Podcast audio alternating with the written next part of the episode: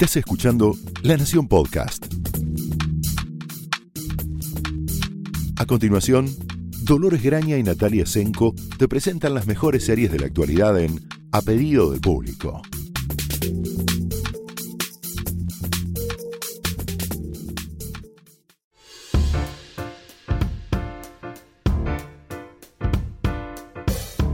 Hola, bienvenidos a un nuevo episodio de A Pedido del Público. Soy Dolores Graña. Hola, soy Natalia Senko. Y estamos ya en la cuenta regresiva de nuestra... Del año. Del año y de nuestra segunda temporada. eh, así que vamos a ir... eh, hoy vamos a hacer una especie de capítulo temático. Es muy Eh, para la- fin de año. Claro, la cercanía de las fiestas nos dio la idea de que era un buen momento de poner al día muchas o varias series centradas en crisis. Sí, crisis Sobre personales. Crisis personales y para, para qué vamos a engañar a la gente, crisis centradas en algún punto de lo que antes solía llamarse la mediana edad, la segunda etapa de la vida, digamos. sí. Eh, Y ahora lo podríamos llamar, digamos, si los 40 son los nuevos 20, la primera juventud. la también. casi, casi la adolescencia, uno de los relatos de iniciación. Exacto. Claro. Bueno, de reiniciación. De serían. reiniciación, pensémoslo así, pensemos eh, que son todas historias que tienen que ver con un momento en la vida en lo que en el que uno decide eh, barajar y dar de nuevo y empezar de nuevo con todas sus eh, dificultades, sobre todo dificultades, en algunos casos son comedias, en otros casos son más bien dramas Sí. y en la mayoría de los casos son este intermedio tan Sí. eh, El dramedy. Claro, en boga ahora, eh, algunos son ya casi tragicomedias, pero en todo prima la intención de eh, contar estas historias con toda su complejidad, como en algunos momentos las cosas parecen lucir mucho mejor cuando uno se libera de una situación catastrófica que te estaba complicando la vida y en otras el costo emocional, económico, personal, familiar de estas de estos cambios enormes Sí. eh, parece ser más de lo que uno tiene para En- pagar. En general, eh, las series, por ejemplo, bueno, una, una que es un buen disparador es el est- semiestreno de Netflix que se llama Cómo vivir contigo mismo. Eh, que es eh, tiene un par de semanas, eh, protagonizada por Paul Rudd, creada por un eh, Timothy Green que no, a ver, no lo, no lo nombramos mucho, no es un showrunner que hayan escuchado en este podcast o que nosotros hayamos mencionado, porque en general trabaja eh, en comedia, pero en comedias, lo que en Estados Unidos se llama el variety show. Eh, es uno de los responsables de The Daily Show, que es uno de los más exitosos programas de humor y noticias o humor Sí. político. eh, que tiene, digamos, en, en Estados Unidos tiene como las credenciales para hacer lo que quiera por el e- enorme éxito que tiene ese programa, que sigue teniendo. Ahora conduce, ahora hace varios años conduce Trevor Noah en lugar de. Jon Stewart. Exacto, pero este eh, Timothy Green es de los, los fundadores, digamos, de, eh, de Daily Show y se mm, decidió a contar esta historia con Paul Rudd por partida doble, cosa que siempre es una buena noticia porque hay eh, pocos actores más eh, que caigan más simpáticos, que sean más divertidos y que y agradables de ver Sí, que Paul eh, Rudd. Sí, toda esa combinación, toda esa combinación Ponele, y claro. agradable en un sentido de podría ser Se eh, deja ver, diría sí. una abuela. No, no, pero en el Se sentido ver. de eh, el, el vecino simpático de la cuadra, buena onda, divertido, y no, eh, a ver, Brad Pitt o Chris Hemsworth, no es el, el- la belleza imposible. Eso es lo que nos hace creer Paul Ajá. Rudd hace más de 30 años, digamos. Claro. No sé si no es de belleza imposible, no importa. La Bueno, cuestión es la que cuestión es que hace por partida dos doble, papeles, sí, exacto, exacto. Uno, a ver, empieza siendo un hombre eh, que está claramente en un momento de depresión de su vida, eh, un creativo publicitario que trabaja en una agencia que en algún momento lo hizo muy feliz, ahora ya no es así, casado con una mujer eh, que también en algún momento lo hizo muy feliz y fueron muy felices y tampoco ya es así.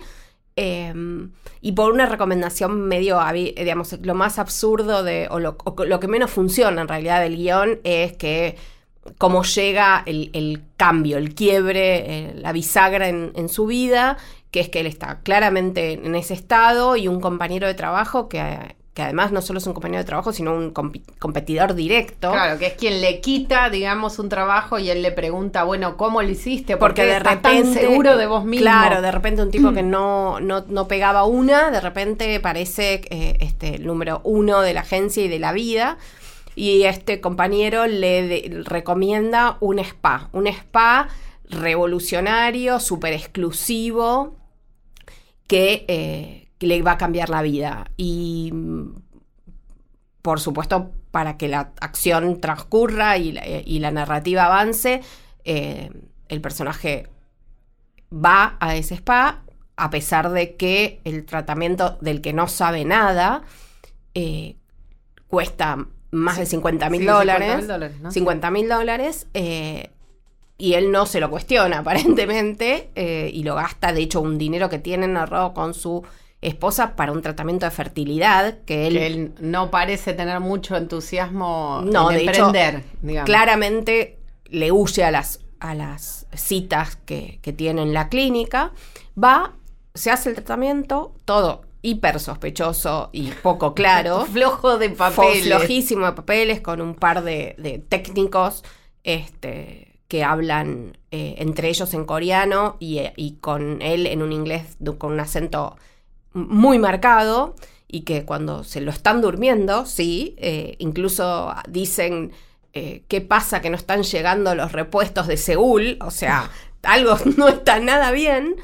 Eh, y bueno, lo que resulta es que lo que le ofrece ese spa es una clonación, donde, por supuesto, la idea es que quien quede en pie es la nueva versión, la versión mejorada, la versión fresca, inocente, eh, optimista, eh, pero porque no llegaron los repuestos de Seúl, eh, el- la versión original debe morir y no muere, sino que permanece. Y la gracia es aparte que la nueva, el después, digamos, del antes y después, retiene todos los recuerdos de, eh, Es la de misma del persona. original. Claro, no es que arranca de nuevo, entonces tiene los mismos sentimientos, los mismos recuerdos, exactamente todo, supuestamente liberado de todos los traumas, eh, las decepciones, todo lo malo se borra eh, Sí, toda la mochila de las decepciones de la de la vida, experiencia digamos, humana de la experiencia humana, exacto. eh, no las tiene. Sí tiene las- los recuerdos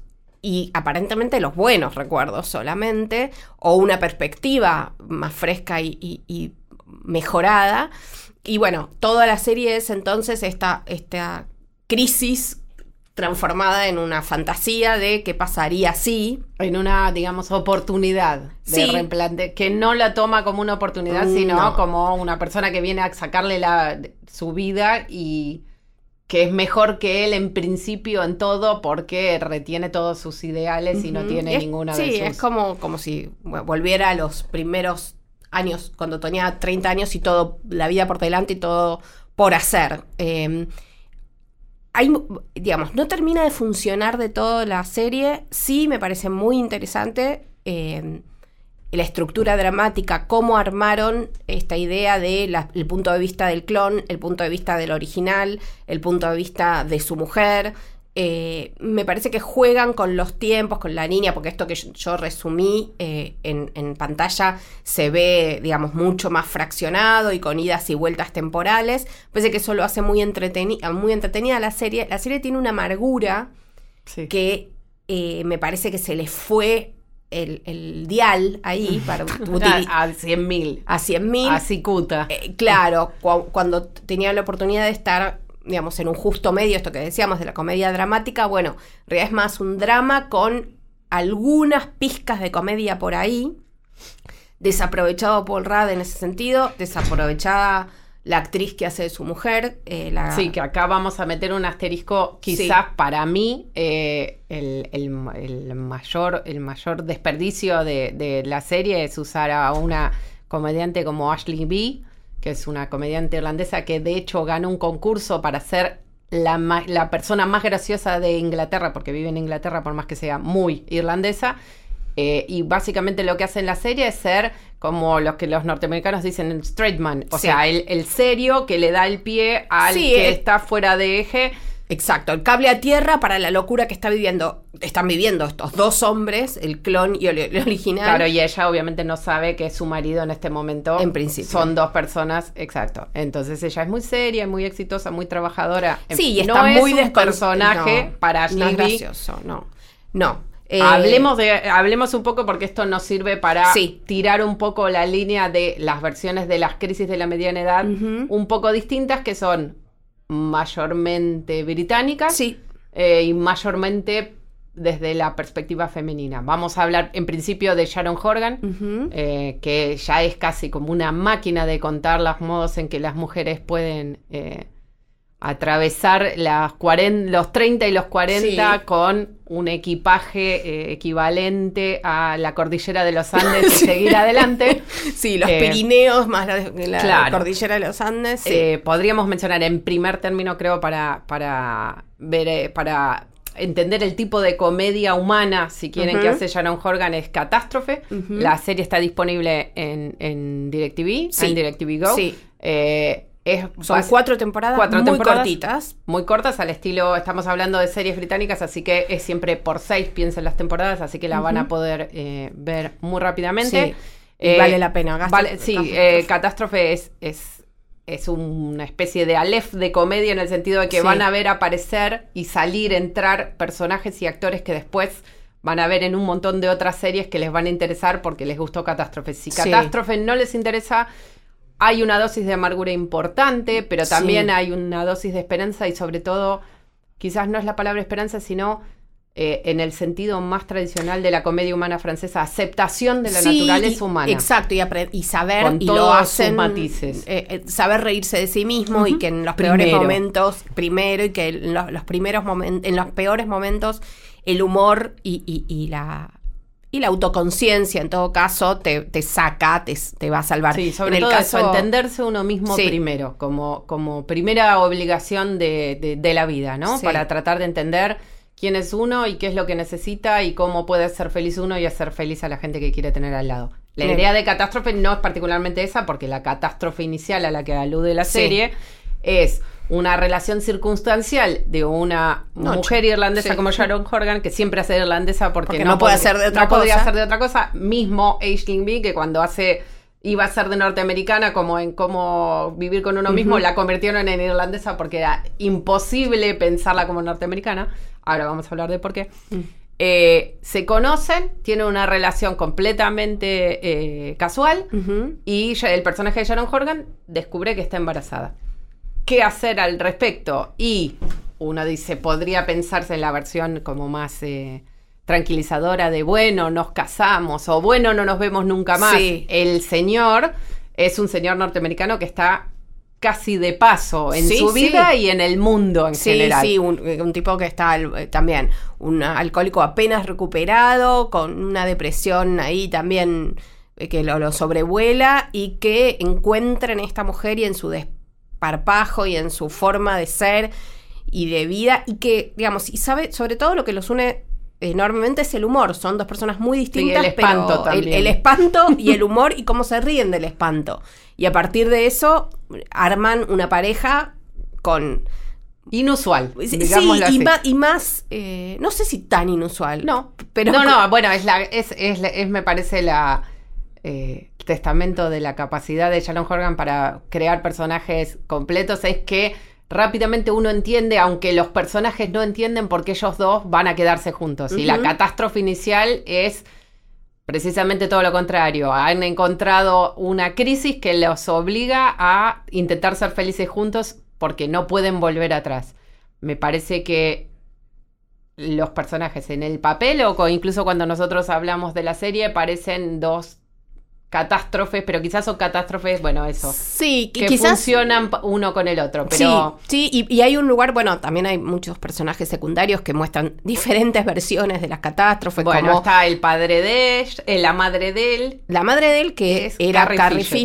Fisher, eh, que tiene una despedida en, en la serie más que merecida, tal vez hasta mejor de la que le va a dar la, la próxima Star Wars, veremos. veremos. Eh, que, bueno, Carrie Aparece Fisher- mayormente por teléfono porque ella supuestamente vive en Estados Unidos Sí. mientras ellos dos están en, en Londres. Y eh, la serie, digamos, obviamente está escrita por Sharon Horgan y Rob Delaney, que es el comediante norteamericano que vive en, en Londres también. Que, hace de Rob, el, personaje principal. Eh, sí, hay un punto donde hacia el final ya terminó la serie. La idea un poco es que la catástrofe es la vida misma, digamos, y cómo te tomás la vida misma. Eh, hay.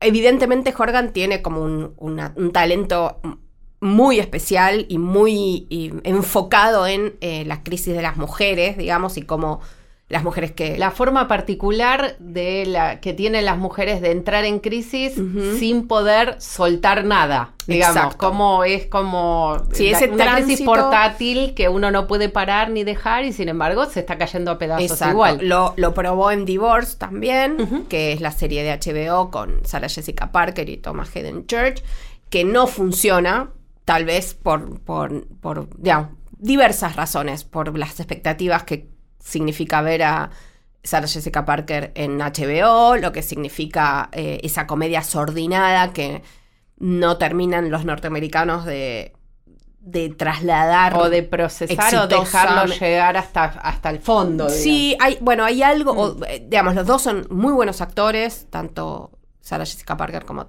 Thomas Hayden Church, y él está especialmente mm, bien en la serie, pero bueno, no fue una serie que haya marcado, pero sí, es, si tenemos que hablar de crisis personales y de crisis de la mediana edad, no podés eh, No evitarla.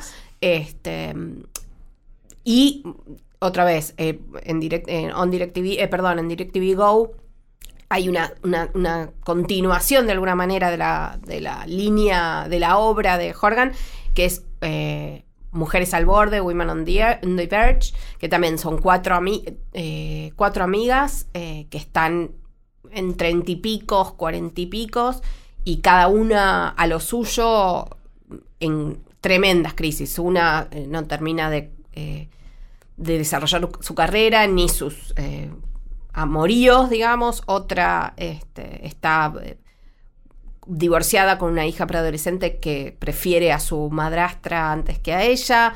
Otra ve que la vida se le pasa y decide volver con un novio al que no quería para formar una familia. Bueno, eh, todos esos, esos ti- tipos e historias que todos escuchamos todos los días en nuestros círculos de amigos, eh, Jorgan los pone en pantalla. Ella interpreta en este caso a una a la psiquiatra de una de las protagonistas eh, que ya lo ha escuchado todo y así se lo hace sentir y está muy muy bien en lo que hace, tomando un rol, digamos, secundario pero fundamental, eh, que también, digo, yo antes decía los norteamericanos y su problema, o no su problema, su, dificultad para transmitir esto de la comedia dramática en este sentido, la comedia de crisis, Siem- siempre se van hacia más como, a ver, el dramón o las situaciones más extremas, el día a día, la experiencia cotidiana, en este, en este tono les cuesta un poco.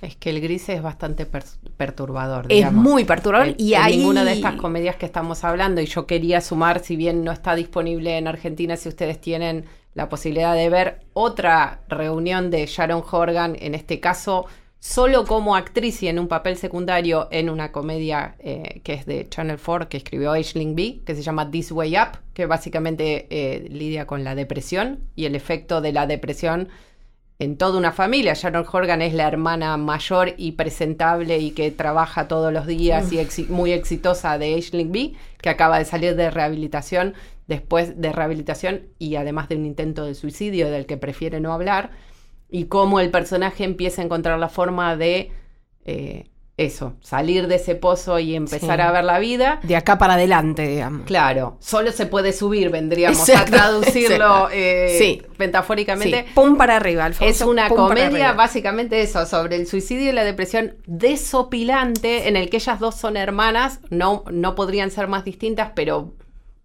no, no tienen a nadie más. Sí, en una versión más joven y, y con otros elementos, por supuesto, eh, volvemos a Fleabag de alguna manera. Exactamente, sí, si les gustó Fleabag, todas estas series que, de las que estamos hablando comparten esa, es, esa co- complejidad de entender la vida en toda su complejidad, tomando lo bueno y tomando lo malo también y encontrando la manera de vivir con todo eso.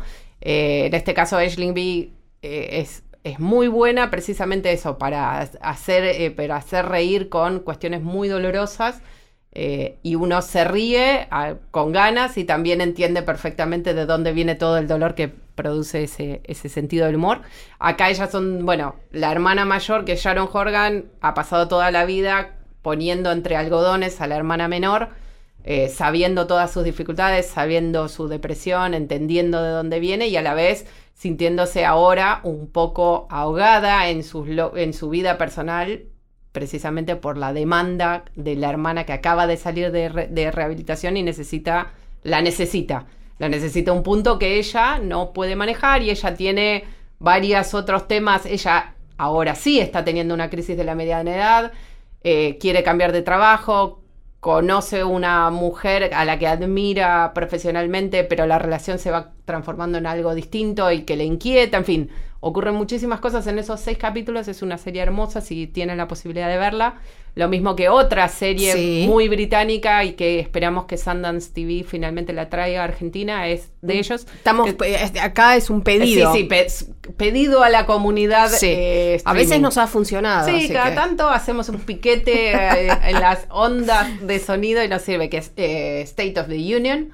Es un proyecto así muy de paladar negro, porque si bien son capítulos muy cortos, 10 minutos. 10 ¿no? minutos cada uno, eh, está escrito por Nick Hornby, dirigido por Stephen Frears, y los protagonistas son, este, el Estado de la Unión es, no obviamente el discurso presidencial de cada año contando cómo andan las cosas en Estados Unidos, sino El estado de una unión matrimonial. de una unión matrimonial cuyo estado es terminal, Patético. terminal Sí. entre eh, Tendrían que estrenarla, no va a suceder, ¿no? Esto es una ilusión mía, pero tendrían que estrenarla junto con eh, la película de Marriage Story, la de Noah Baum- Baumbach, que Sí, va a estrenarse Netflix. en Netflix en diciembre. Digo, sería un buen eh, díptico. Vos decís que lo auspicia la Asociación Psicoanalítica Argentina. Y ponele, el Colegio pon- de Abogados. Y el Colegio de Abogados, claro. Lo Sí. que funcione primero o al mismo tiempo. O al mismo tiempo, Eh, sí. El gasto, básicamente. Claro. Los, los protagonistas que son casi excluyentes, si bien hay otros personajes laterales, básicamente es una apuesta muy teatral en el sentido, en el mejor, en, en el mejor de los sentidos, no quiero ser peyorativo con, ni con el teatro ni con la televisión. No hay muchísima acción más que los De diálogos. cámara, digamos. Es de cámara, digamos que claro, es, es- no en el la cámara neutro. electrónica, sino la cámara, la cámara musical. Eh, los dos personajes están interpretados por Rosamund Pike Ujú. y eh, ayúdame por favor que se me fue el nombre Sí, de Chris otro actor. Chris O'Dowd, sí. eh, son, eh, Él- él es la irlandés. irlandesa en el mundo. Ustedes no sé si saben que yo soy medio irlandés disimulado por mi apellido, o sea que siempre le voy a poner fichas a cualquiera de mis Tenemos, cada una eh, tiene un pedazo de Europa claro, comprado. sí. en el mundo. Eh, ellos dos comienzan, sus reuniones tienen que ver con todas las semanas tienen que ir a terapia y antes de ir a terapia se toman una cerveza en el pub que está enfrente de la psicóloga de pareja. Y entonces nosotros nunca vemos las sesiones de terapia, pero sí vemos el antes y a veces el después. Sí. Eh, es una serie preciosa con unos diálogos desopilantes. eh, ah, quizás es todo, eh, lo digo teatral porque todo cierra con una, con una, mm, con un profesionalismo y con una sofisticación que hay veces que uno está esperando un poco dilacha. Claro. Eh, pero la verdad que lo que hacen ellos dos en, en escena, que están en escena los 10 minutos por completo y casi en, en plano secuencia, secuencia, ¿sí? sí. Eh, es muy interesante si pueden encontrarla. Está muy bien y sí, la crisis es muy verídica. Cualquiera que haya atravesado una separación o cualquier crisis de pareja va a poder reconocerse en las posturas que en este caso están eh, cambiadas dentro de los preconceptos que uno puede tener acerca de la, la heteronormativa, la digamos. heteronormativa. No, y aparte, bueno, hay una infidelidad de por medio que Basta. tiene...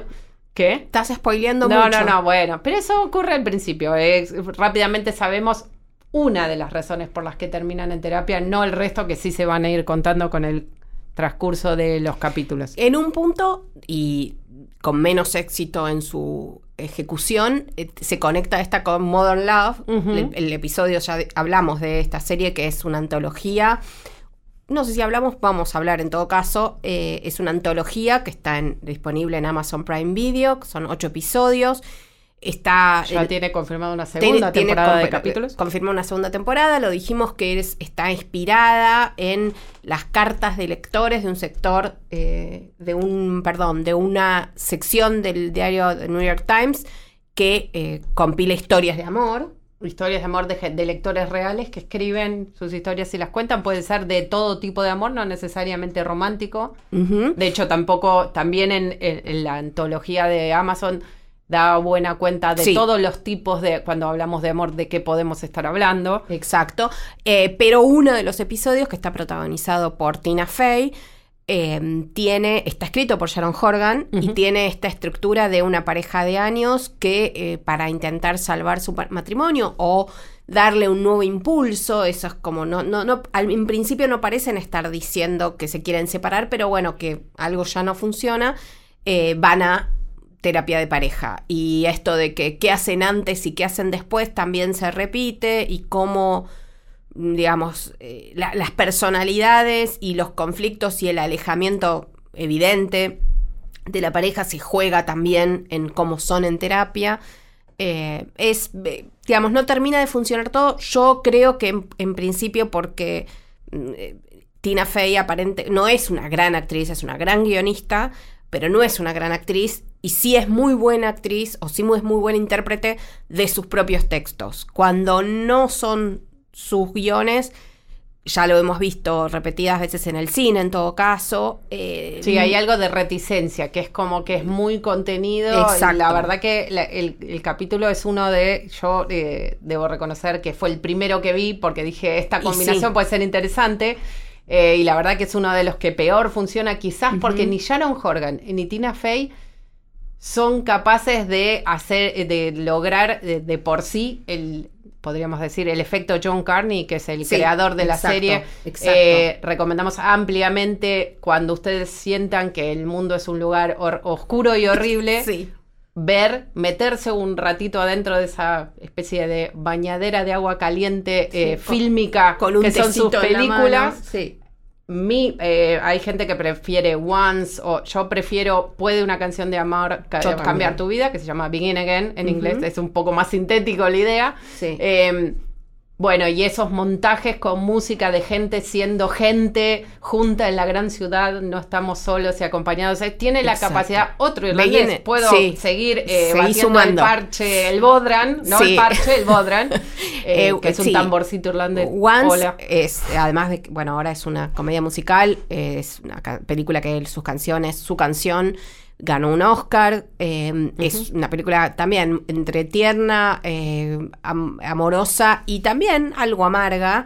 eh, Bueno, sí, sí, siempre, siempre hay, siempre está una, una- hay una gota de hiel, Exacto. digamos, entre todos. Si no sería un empalago. Y, y transcurre en Irlanda. En cambio, bueno, Begin Again o puede una, sa- una historia de amor salvar tu vida, eh, transcurre en Nueva York. La protagonista es Keira Knightley. Eh, está por ahí Adam Levine. El, sí, está disponible en Netflix seguramente y Eh, no- probablemente en otras plataformas también. Pero eh, ahora nos fijamos. Eh, bueno, está Mark Ruffalo, que aplauso con los pies. Y bueno, no nos vamos a poner de acuerdo nunca. Bueno, Dale, avanza, avanza. No importa. Lo que digo es. John sí, Carney. John Carney es muy interesante lo que hizo con Modern Love. Como toda serie antológica, es, es dispar. Eh, tiene grandes episodios. Yo les diría que, digamos, el bookend, o sea, el, el- el primer episodio y el último le hacen absoluta justicia a la fama y al talento que tiene Carney para contar estas historias, como decía Dolores, que te abrazan y que te hacen reconciliar con el género humano. A mí me gustó también mucho eh, la segunda entrega, que está protagonizada por Catherine Keener y Dev Patel. Eh, está, aparece en una de las historias el eh, Hot Priest volviendo a hablar de Fleabag. Andrew Scott se llama el actor. Otro irlandés. Basta, Dolores, me estás cansando. Vamos, estamos en todos lados. Eh, dijimos que yo, que yo, porque vos no lo podés hacer, voy a escribir una nota sobre la, la invasión y la nueva invasión irlandesa Después en de Hollywood. Australia, claro. Nadie nos esperaba. Nadie los esperaba y a- en el borde del Brexit aparecieron. Ahí está, eh, ese va a ser nuestro momento. Eh, con- Dos mil años esperando nuestro momento. Exacto. Ahora seguramente la vamos a sonar. con- como siempre. Seguramente con Hot Priest, eh, Andrew Scott a la cabeza, eh, están conquistando Hollywood, veremos en qué queda esto, pero bueno, y, esta chica Aisling B también.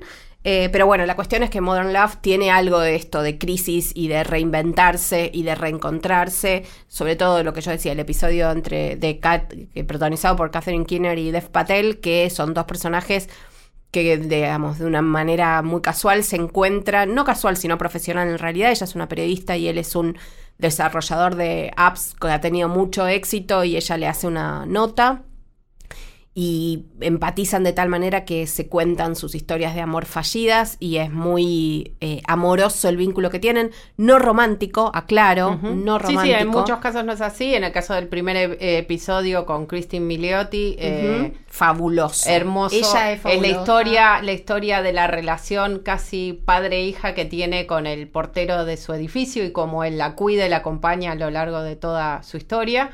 Eh, o en el último caso que debemos advertirles que en el último episodio no solo hay una historia preciosa de un amor que antes le llamaban otoñal. Sí, yo tenía eh, invernal. En este invernal, claro. Eh, al término de esa historia hay como una coda muy John Carney con otra vez el montaje y la emoción y la música en primer plano y Nueva York más linda que nunca, en donde tenemos un cierre y nuevos comienzos para todas, casi todas las historias que vimos antes, o sea que no se pierden de ver el último episodio, no solo porque es uno de los mejores, sino aparte porque, cierra, cierra las, las historias, claro, las historias que vimos antes contando algunos comienzos que no vimos o o intersticios que no mostrados y en otros casos qué ocurrió después de esa historia. O, otros puntos de vista. De, eh, me estoy pensando en el de Catherine Kinner y Exacto. que vemos qué pasa, se encuentran tiempo después y qué pasó con ellos a partir de ese encuentro. Eso mismo, bueno, preparen los pañuelos porque es muy emotivo, muy, emotivo, pero digamos... Cinco carnes, ponemos a la última. Definitivamente.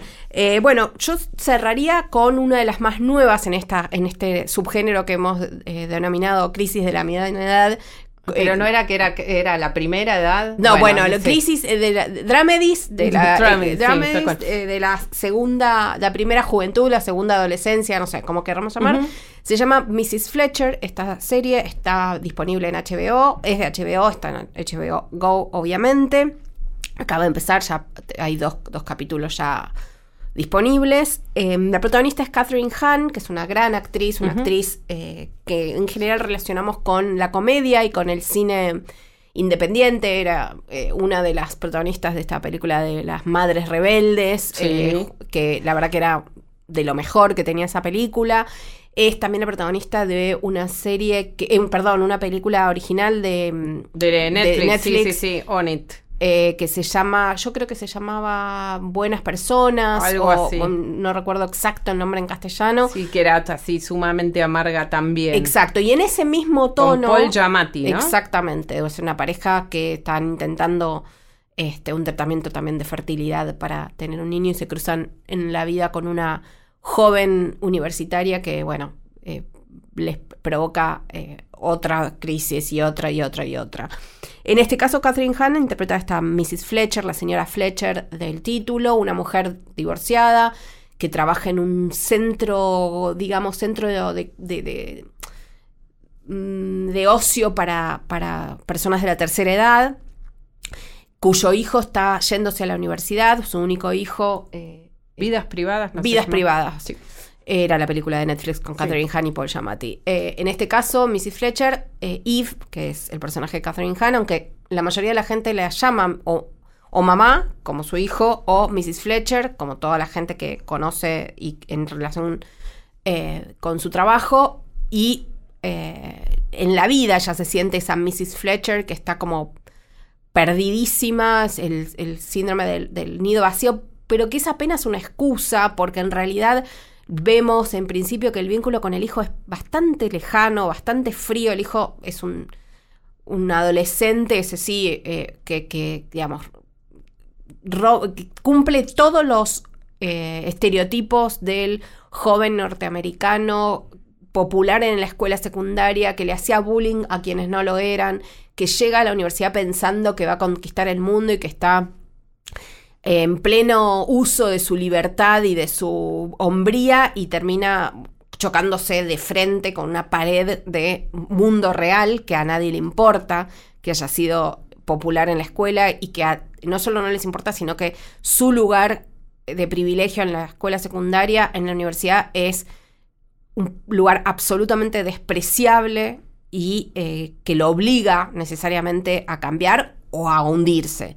Y en eso, en paralelo, esa crisis que tiene este joven es la, crisis de su madre que no sabe cómo, no sabe ni ya ni qué comer, ni qué comprar en el supermercado, ni cómo entretenerse y sobre todo sus vínculos amorosos, eh, sus vínculos todos, pero específicamente amorosos, está totalmente perdida, empieza a tener como fantasías eh, eróticas eh, que evidentemente nunca se había permitido siendo esa mamá o Mrs. Fletcher, que le perturban la vida profundamente, al mismo tiempo comienza un taller literario donde se encuentra con gente distinta que ella y que también, digamos, le provoca ciertos sentimientos muy confusos. Una mujer claramente en crisis. La serie eh, fue creada, su showrunner es un guionista que se llama Tom Perrota, que es un experto en, historias deprimentes, básicamente. es, el, es el autor de, de, junto con Damon Lindelof, de The Leftovers, que es probablemente la serie más líricamente deprimente de los últimos 10 años. Exacto, y más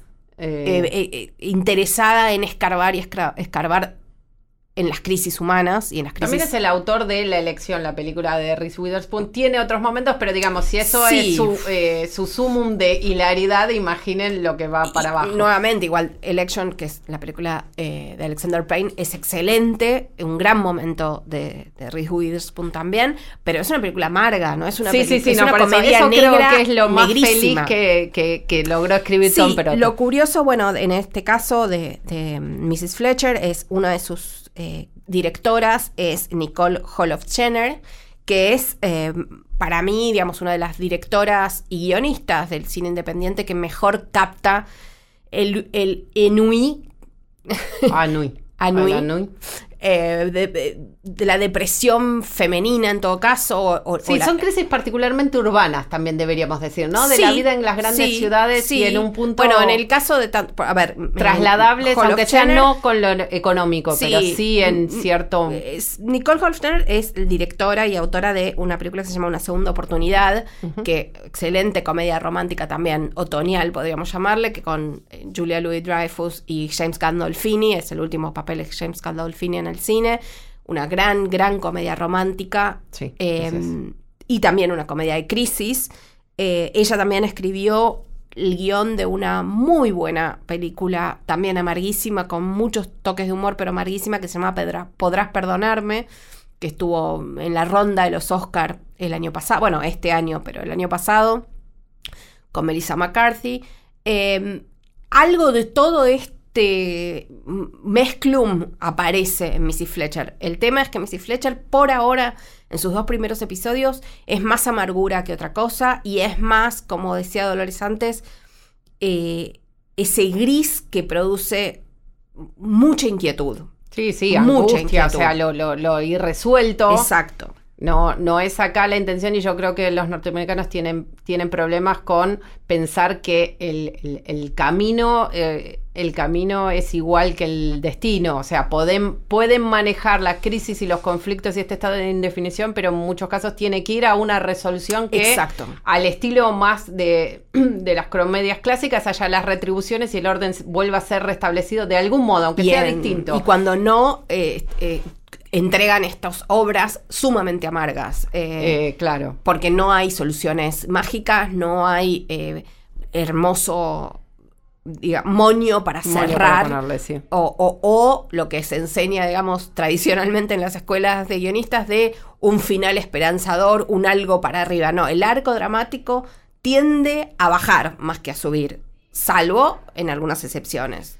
Pero hay muchísimas opciones y obviamente esto es un pequeño pantallazo, pero tenemos claramente dos escuelas para contar estas crisis de la mediana edad en poblaciones de grandes ciudades clase media o clase alta y demás. Suburbios, ahí también. En algunos casos, claro, de que es también una típica crisis que muestra el cine norteamericano, ¿no? La idea de irse de las ciudades al suburbio cuando se tienen los chicos para vivir una vida más parecida a lo que se cree que es lo ideal de lo seguro. y... en cómo vivir contigo mismo, y volvemos al inicio para cerrar, y gran parte, pero casi del núcleo duro de la depresión de esta pareja es que se fueron a vivir a los suburbios, que dejaron la ciudad para ir a vivir a los suburbios y lo que parecía ser el comienzo de una nueva vida más sana, más feliz, idílica, llena, idílica y llena de niños, termina siendo una prisión que los está aplastando al punto de que uno de ellos se divide y se clona y para zafar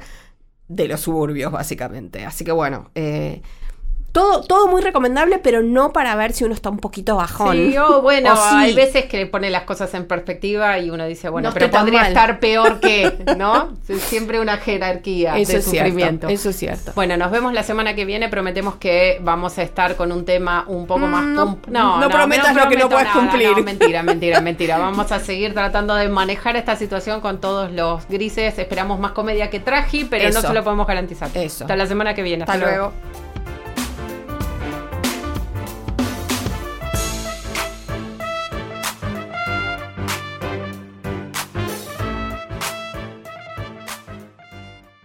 Esto fue A Pedido del Público, un podcast exclusivo de La Nación. Escucha todos los programas de La Nación Podcast en www.lanacion.com.ar. Suscríbete para no perderte ningún episodio. Estamos en Spotify, Apple Podcast, Google Podcast y en tu reproductor de podcast favorito. Seguí escuchando La Nación Podcast.